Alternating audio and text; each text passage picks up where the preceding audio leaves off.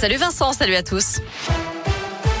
On commence avec le trafic et la circulation coupée actuellement dans la Loire sur la départementale 32, plus précisément à Chamble au sud de Saint-Just-Saint-Rambert. Un cycliste est actuellement bloqué sous une voiture sans permis. Un hélicoptère se rend sur place. La victime doit être évacuée en urgence absolue vers l'hôpital. À la une, il était le dernier compagnon de la libération encore en vie. Hubert Germain est mort à l'âge de 101 ans. C'est ce qu'annonce Florence Parly, la ministre des Armées. Hubert Germain avait été décoré par De Gaulle. Il sera inhumé au Mont Valérien le 11 novembre à l'issue d'une cérémonie présidée par Emmanuel Macron. 30 milliards d'euros pour faire de la France une grande nation d'innovation. C'est le plan d'investissement annoncé par Emmanuel Macron et baptisé France 2030.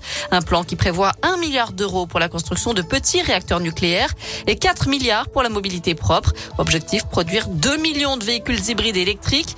Le chef de l'État veut aussi réduire de 35% les gaz à effet de serre entre 2015 et 2030.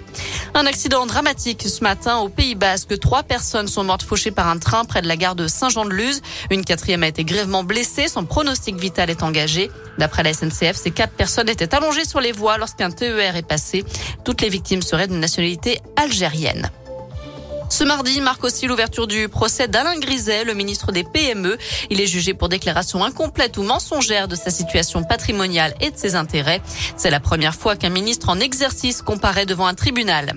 La protection des enfants est une priorité absolue. Propos tout à l'heure du patron des évêques de France. Il a été reçu par le ministre de l'Intérieur suite à des propos polémiques la semaine dernière.